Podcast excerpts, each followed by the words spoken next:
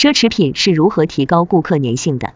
冷云，Hello，大家好，今天我们的主题是向奢侈品学习如何提高顾客粘性。我们今天的嘉宾还是上一周的周婷老师。如果你想知道关于周婷老师更多的介绍，大家可以关注周婷老师的知乎账号名称周婷博士。为什么要谈顾客粘性呢？顾客粘性在我们现在这个时代正变得越来越重要。现在是社交商业时代，要占据顾客的注意力和时间变得越来越难。每一个人的注意力都非常有限，而要抓住大家的注意力是很不容易的。就算今天他买了你的东西，也不代表他下一个季节或者明年会继续是你的顾客。所以今天我们就邀请周老师分享一下我们的品牌如何提高顾客粘性。奢侈品的客户到底是什么样的？首先，我们抛给周老师的第一个问题就是，既然要谈顾客粘性，就必须要知道我们的顾客是谁。我们的顾客大概是什么样的一个群体？他们的用户画像是什么样的？我们先请周老师介绍一下奢侈品的消费者到底是怎么样的一个群体。有请周老师。周婷博士。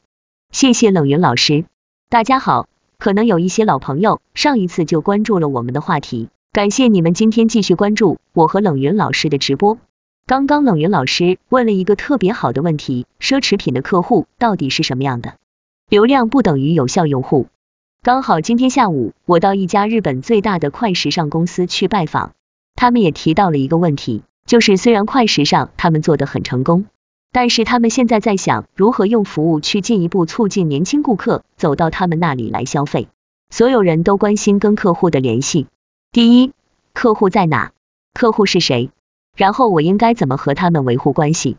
经常有一些互联网平台公司会忽悠我们的品牌方，说我流量很大，我有多少客户，我大概有多少粉丝。但是这时候如果你想做高端，想要更好的客户，我觉得就应该问对方一个问题。你能够筛选出这里面有钱的客户吗？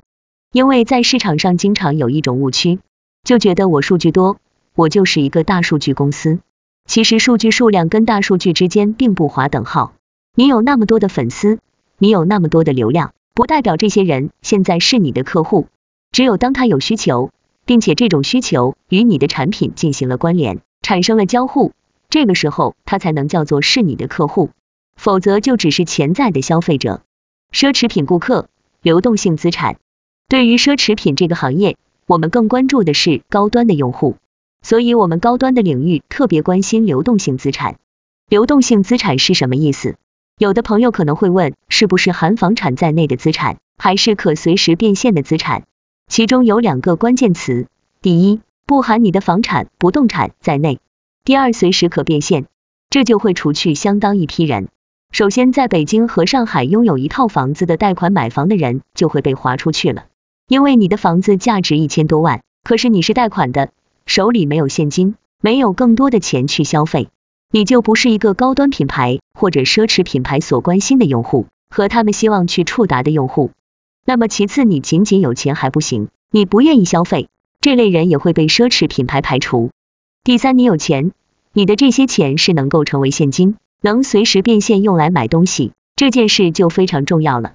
因为随着这几年的创业，很多人会说我的公司是独角兽，我有多少资产，我的公司估值多少个亿。但不好意思，你的口袋是空的，你拿不出一分钱的现金去买一个想买的东西，或者是去买一个包包，你没有现金去购买，这种人也不属于奢侈品牌的目标人群。所以在奢侈品这个行业，我们首先筛选的一个重要条件就是手里有现金，而且乐于去消费，这类人才会化为奢侈品的用户。这是今天分享的第一点。奢侈品顾客分类方法，一按远近关系分类。如果再进一步细分奢侈品牌客户的话，我们经常会分成三类。第一类叫核心消费者，第二类叫做边缘消费者，第三类叫潜在消费者。这是我们药科研究院对奢侈品用户的三种分类，这里面的核心消费者是非常重要的。如果按照前面我讲的比例，他们的流动性资产在一千万人民币以上，这类人在中国有多少？根据我们在国内的统计数据，流动性资产一千万人民币以上的用户大概只有四百多万，并没有大家想象的那么多。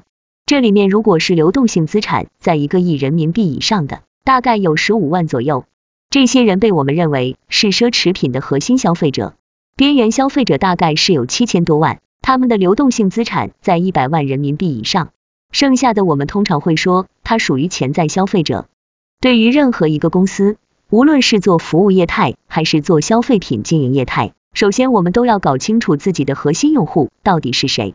这个关系到后面我们要探讨的一个问题，因为这是一种分类方法。如果我们再根据消费品类来细分的话，这些消费者又会建立出一个金字塔形的五层层级。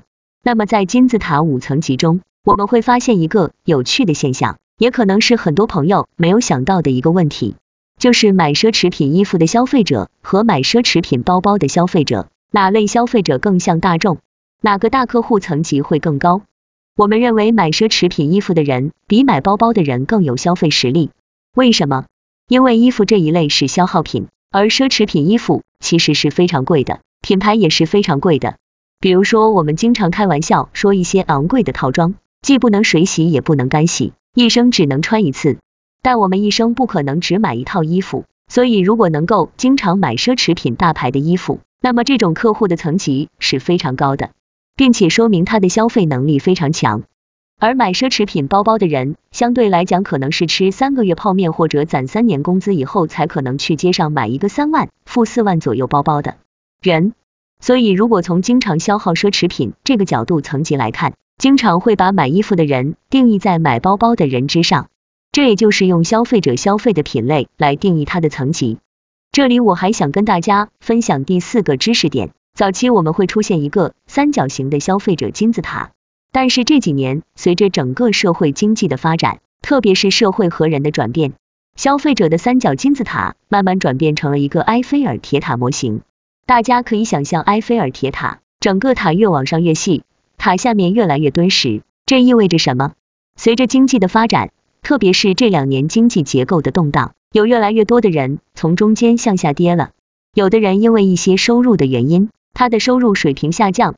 他可能最后成为大众消费者，但是，一些高端的消费者始终保持着自己的消费水平，不会改变他的消费欲望，也不会改变他提升自己生活质量的这颗心，包括去消费这些奢华的服务、奢侈品产品的消费状态。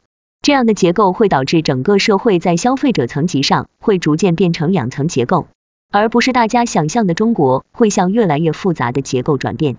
所以，对于奢侈品消费者的划分，我建议的模型就是从核心到边缘。二按商品类型分类，第二个分类根据消费的具体商品类型，比如说从消费化妆品、电子产品，然后到包包、时装，再到购买手表、珠宝、奢侈品、高定、艺术品、收藏品等等。慢慢的你会发现交织出来一个你的客户群体画像。这几年我们会发现，奢侈品牌在深耕核心消费者以外。他们对大众消费市场已经产生了浓厚的兴趣，因为他们比一般的大众品牌更有机会，也更有自己的产品优势。通过多产品的开发，通过低客单价产品开发，不断的去下沉，去影响大众消费者的购买欲望和消费的支出。所以，奢侈品划分客户，并不是我们传统意义上认为的先从男性、女性、年龄，然后地区等等这些标签开始，而是先从财富这个角度去做基本的划线。因为他们只有划到这个线里面来，才是我的客户，有钱消费我才能跟他谈我的产品有多好。我是要帮他把梦想变成理想的人，所以这就是我们今天在谈顾客年轻化时，必须先抓住我们的核心用户在哪里，之后的市场手段才是有效的。为什么要去做顾客粘性？冷云，接下来我们再请周老师分享一下，为什么大家都需要做顾客粘性？奢侈品要做，大众品牌也要做。所以从奢侈品的角度来说，到底为什么要去做顾客粘性？周婷博士，二十八十原则。好的，谢谢冷云老师的问题。因为这些核心消费者是真正有财力、有消费欲望去给奢侈品牌贡献价值的人。我们讲在奢侈品行业依然有一个二八原则，也就是百分之二十的老客户给公司给品牌带来百分之八十的业绩。我曾经看到过一个国际顶级的高级珠宝品牌。在他们的财务报表里有专门一类分类叫做高客，高客其实从客户数量的占有率上来讲，仅占这个品牌的百分之六，但是我看到后面的数字是吓一跳的，这百分之六的高客给这个品牌带来了百分之六十的销售业绩，这是非常惊人的一个数字。这个品牌我虽然不能说它的名字，但是基本上大家在结婚的时候，在送给自己爱人礼物的时候，都会选择这个品牌。所以在奢侈品公司里非常重视这些老客户，他们有比较高的复购率，同时他们还经常买高单价产品。在高端的行业里，我们都知道，越高单价的产品，它的利润率会越高，因为消费者愿意为品牌溢价买单。而对于这些核心的老客户，给品牌创造利润和创造高营业额的这种价值上来讲，也不得不让品牌或资本更好的去服务这些老客户。聚焦中国市场，从第二个方面来看。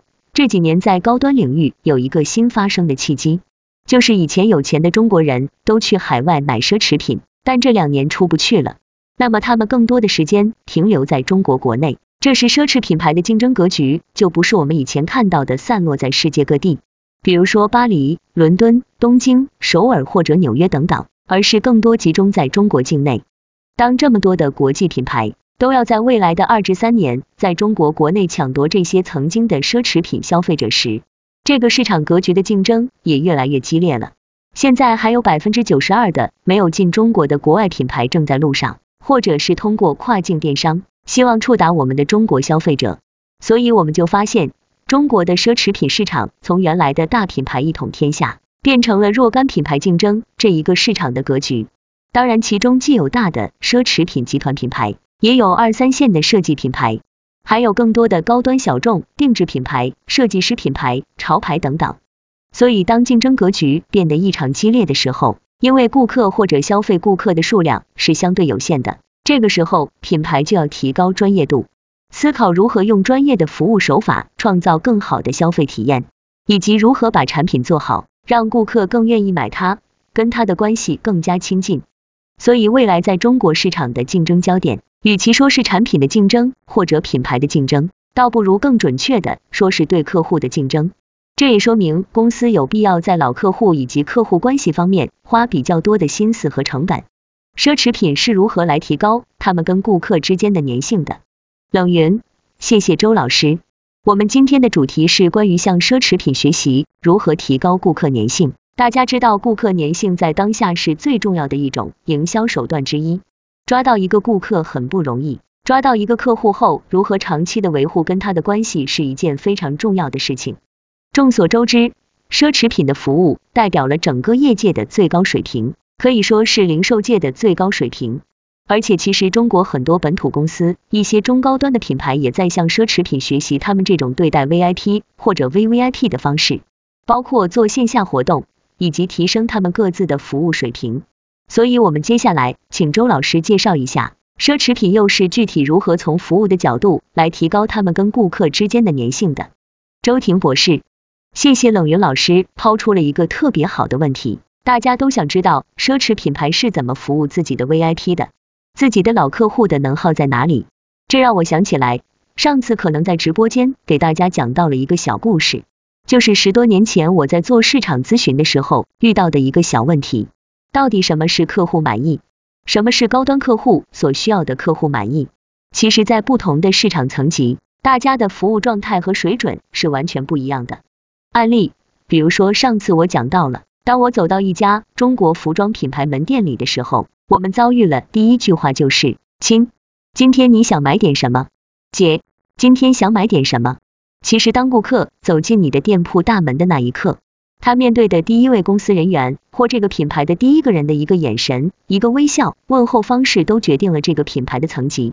因为消费者也许不一定认识这个品牌的创始人，不一定能去感受品牌创始人的梦想和他的设计理念，但是他可以通过这些环节，首先来响应这个品牌是高级的还是不高级的。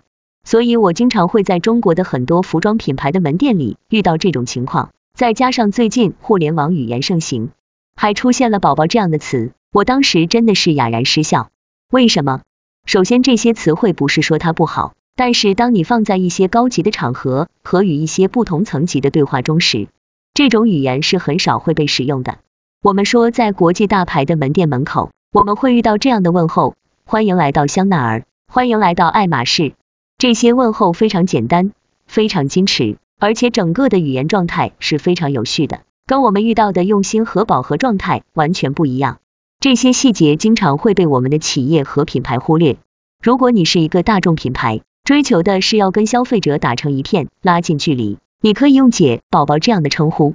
但是如果你定位的是高级、高端和有层次的人，和高素质的人沟通的时候，特别是与有一定的年龄和阅历的人讲话的时候，这些称呼就不能出现了。那么当我走进去，第二句话就被问到：姐，你今天想喝点什么？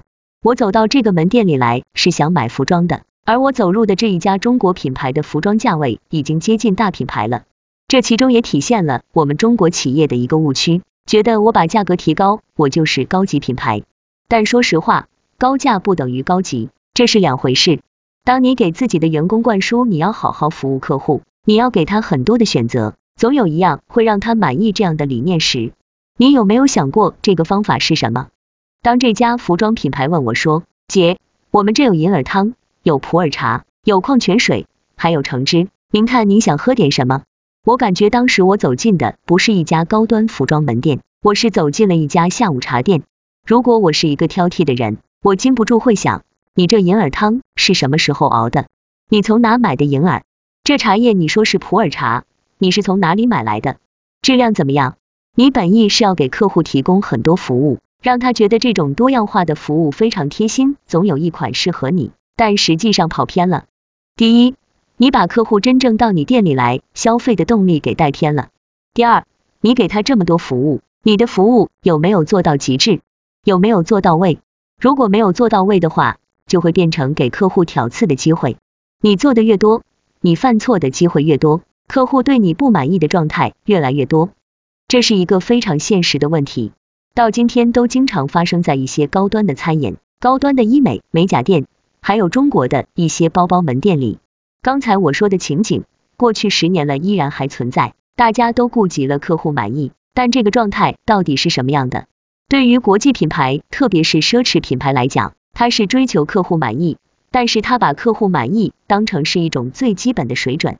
但是在大众消费业态，会把客户满意分成不满意、基本满意、比较满意和非常满意。那么你也会依此把你的服务内容和服务质量分为不同的等级。但是在奢侈品这个行业，或者说在高端领域，这是最基本的奢侈品的服务增值。那么奢侈品牌是怎么做的？他们所做到的是，哪怕只做一件事，但这一件事我一定要做到行业最好。他们不会给你提供很多种服务，但他们会每项服务都做得很到位。所以我们会发现，在很多国际品牌的门店里面，他们也有饮料或者是一些服务提供，但也就是这么几种，比如说矿泉水。他会选择玻璃瓶的，出现玻璃瓶的矿泉水时，也就体现了这种水的成本相对就贵，包装也更加的高级。那么这瓶水是怎么被拿出来的？它被用托盘送到顾客的面前，玻璃杯上面还有一个纸套盖着杯口，由服务生当着客人的面打开，缓缓倒入这个杯子中，整个过程简单缓慢而优雅。他们在用这种流程来创造客户本身的这种赏心悦目。同时，我们会看到品牌还会用高级的瓷器给你端上来一杯香醇的咖啡，用的都是最好的咖啡豆和专门的咖啡研磨机等等。所以我们会发现，奢侈品牌即使只提供咖啡和水这两种饮品，但其中的过程会带给你一种高级感。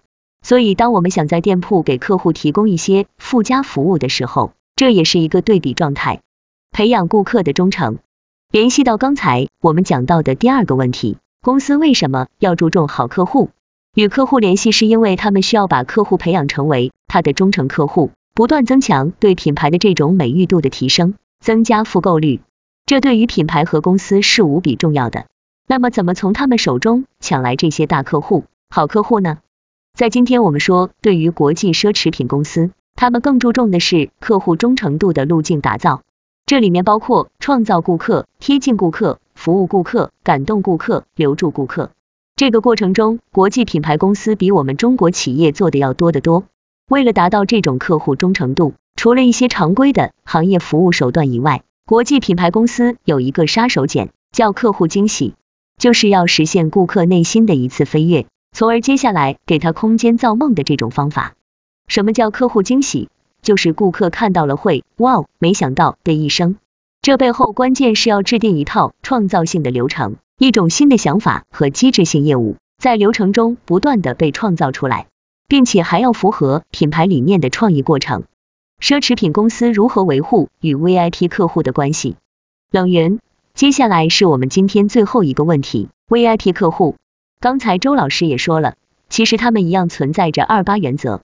在周老师提到的案例中，百分之六的客户贡献了百分之六十的销售额，可见这些 VIP 或者 VVIP 客户是非常重要的。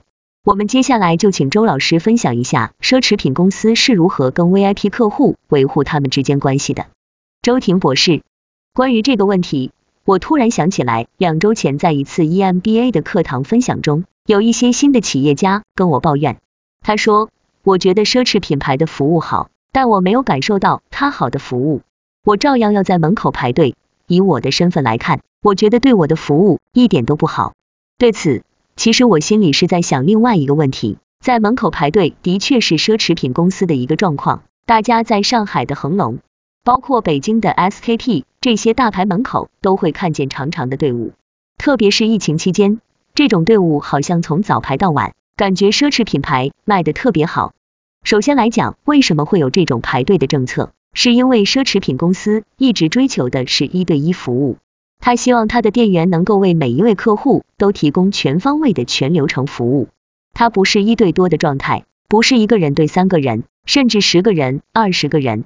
如果你去免税店买化妆品的话，发现大家不需要排队，所有客户都是散的，只需要问销售人员价格多少，在哪里拿到货，然后可不可以帮他找着货。包括你可能去一些快时尚品牌、优衣库这样的品牌，都会是这种状态，只是找到你想要的东西，你也不需要服务，他也不用给你提供特殊的服务。但是在国际品牌公司不是这样的，他追求的是一对一。其实它必须保持在一定面积内，VIP 客户或者是消费者有足够的挑选货物以及试穿货物的空间。当然，也因为买的是相对贵重的产品，需要保持私密性，所以有了排队的政策。但是不是人人都需要排队？你也许想说，有一类人是不用排队的。如果是明星一类的 VIP、VVIP 的话，你可能都看不到他从哪里走进来的。我们知道，在上海的南京西路恒隆地下车库有一部电梯是直达一些品牌的三楼 VIP 室的，很多明星都是从通道进去，而不是从店铺的前面走进去的。他在后面买好了东西以后，又悄悄从后面走掉了。所以在奢侈品公司的通道里面会有前门和后门几种方式，这是跟大众消费不一样的。实际上，提出这些抱怨的人所感受到的服务差异，这跟他的消费方式有关系。可能他也买了很多奢侈品，但是这些奢侈品都是在这里买点，那里买点，在国外买点，在国内买点。但是我们知道，要在国际品牌公司成为 VIP，是一段时间内或者是单次消费要达到多少金额，你就立刻开始享受不一样的待遇了。所以可能是因为他的消费方式的问题，他虽然有钱，也买了很多奢侈品，但是并没有享受到品牌的 VIP，这是一个很有意思的案例。我再来跟大家分享一下，在国际品牌公司的一些做法。通常来讲，品牌会在三个月、六个月、九个月、十二个月的一定周期内，通过系统观察客户。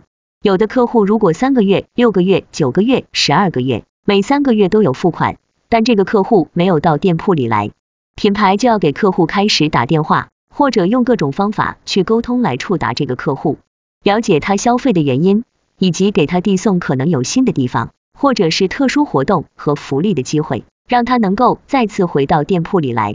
所以你会发现，随着时代的发展，能够让客户在你的店铺里花时间驻留这件事变得越来越奢侈了。